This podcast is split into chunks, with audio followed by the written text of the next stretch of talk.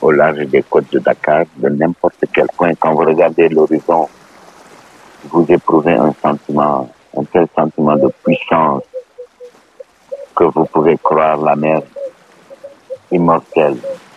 Et là, ce n'est pas le cas. La mer est un organisme vivant qui peut être blessé et qui peut en mourir très exactement comme la forêt tropicale du Sahara avant qu'elle ne devienne le désert qui porte son nom. Certaines personnes dédient leur vie entière à une cause. C'est le cas de Haïdar El Ali, l'un des écologistes les plus respectés d'Afrique de l'Ouest. Né au Sénégal dans une famille libanaise, il s'est battu toute sa vie pour la mer en dénonçant les impacts de la pêche industrielle. D'abord plongeur et militant, ancien directeur de l'Océanium de Dakar, il a aussi été ministre de l'Environnement et dirige aujourd'hui l'Agence sénégalaise de reforestation.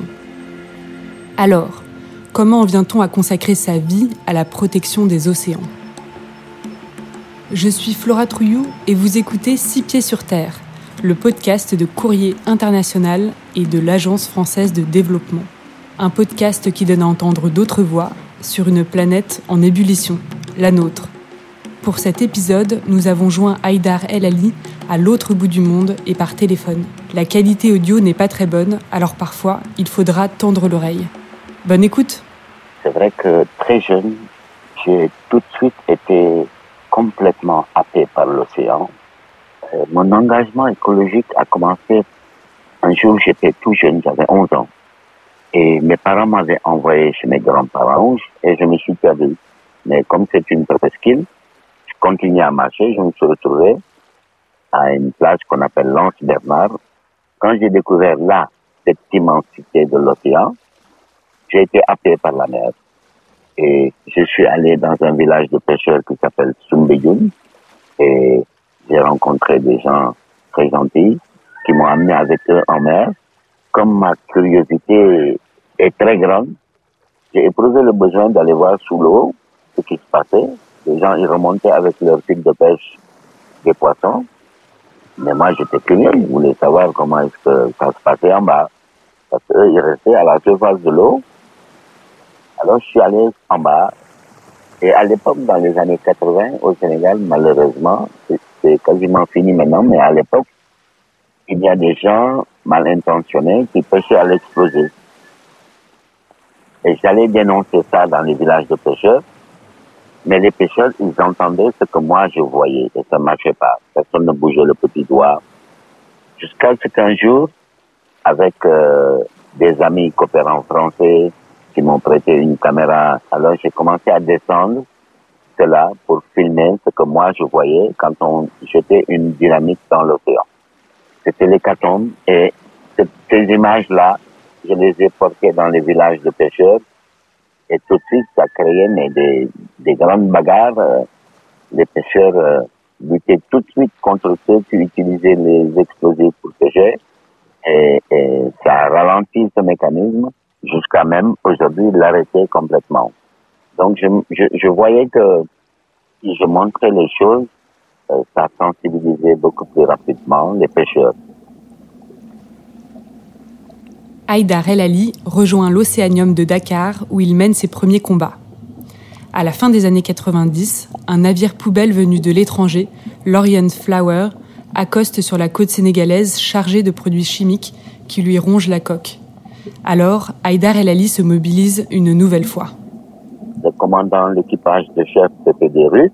L'armateur, c'était une société suisse. Et sur ce cargo, c'était écrit euh, Dangerous Cargo. Donc j'ai demandé la permission de monter dessus parce que je le voyais au large des côtes de Dakar depuis deux ou trois mois. Et quand j'ai commencé à poser des questions gênantes, euh, des gens ont débarqué en fusil en me disant il faut descendre du cargo maintenant. On n'a plus rien à te dire. Bon, je suis descendu et des matelots pakistanais m'ont demandé de les amener à terre, ce que j'ai accepté. Les gars m'ont dit que le fond du cargo avait fondu sous l'effet des produits chimiques qui avaient coulé dans le bateau et que ce cargo était dangereux, il fallait vraiment qu'il quitte nos eaux. Il y avait une centaine de pirogues qui tournaient autour de ce cargo et on, on, on, tapait sur la coque avec des grandes masses, des grandes masses de marteaux pour les empêcher de dormir, pour les empêcher d'être tranquilles. On leur a rendu la vie impossible. Après que le combat ait, duré 4-5 mois, mais vraiment 4-5 mois très durs, j'ai été convoqué par le ministre de la Pêche, qui était d'accord de m'écouter.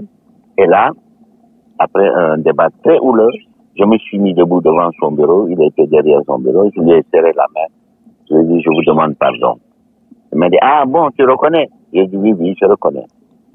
Vous vous en foutez de la mer, c'est la dernière de vos préoccupations.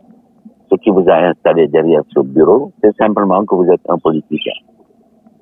Alors, je vais aller fonder un parti écologique pour qu'on prenne le pouvoir et qu'on te remplace. Et effectivement, un jour, je me suis assis à son fauteuil.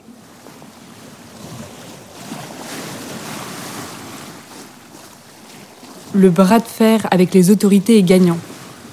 Et en 2000, il s'engage dans le Rassemblement des écologistes du Sénégal, l'un des premiers partis verts d'Afrique de l'Ouest.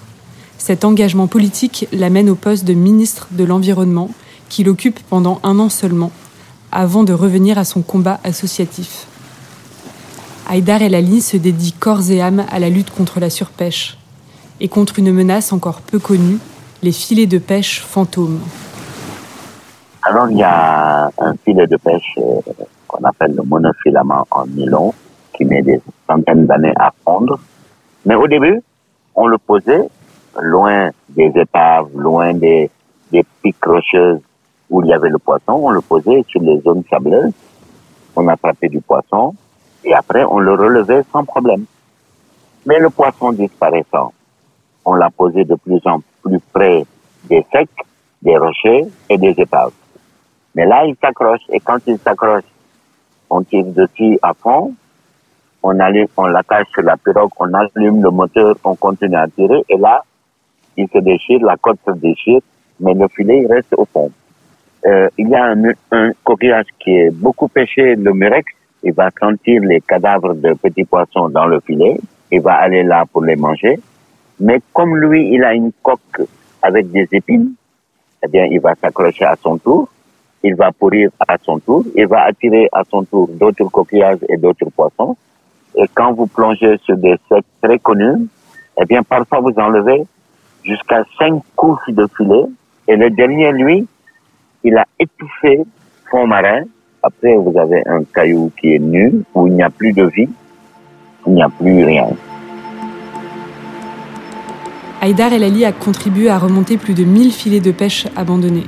Aujourd'hui, on estime qu'entre 500 000 et 1 million de tonnes d'engins de pêche fantômes polluent nos océans chaque année. Le combat est loin d'être terminé. Vous venez d'écouter Six Pieds sur Terre, un podcast coproduit par Courrier International et l'Agence française de développement. N'hésitez pas à nous faire part de vos commentaires et vos réactions sur vos plateformes de podcast préférées. Cet épisode a été réalisé par Antoine Dabrowski. La musique est signée Lions Drum, tirée de son album Kagabas.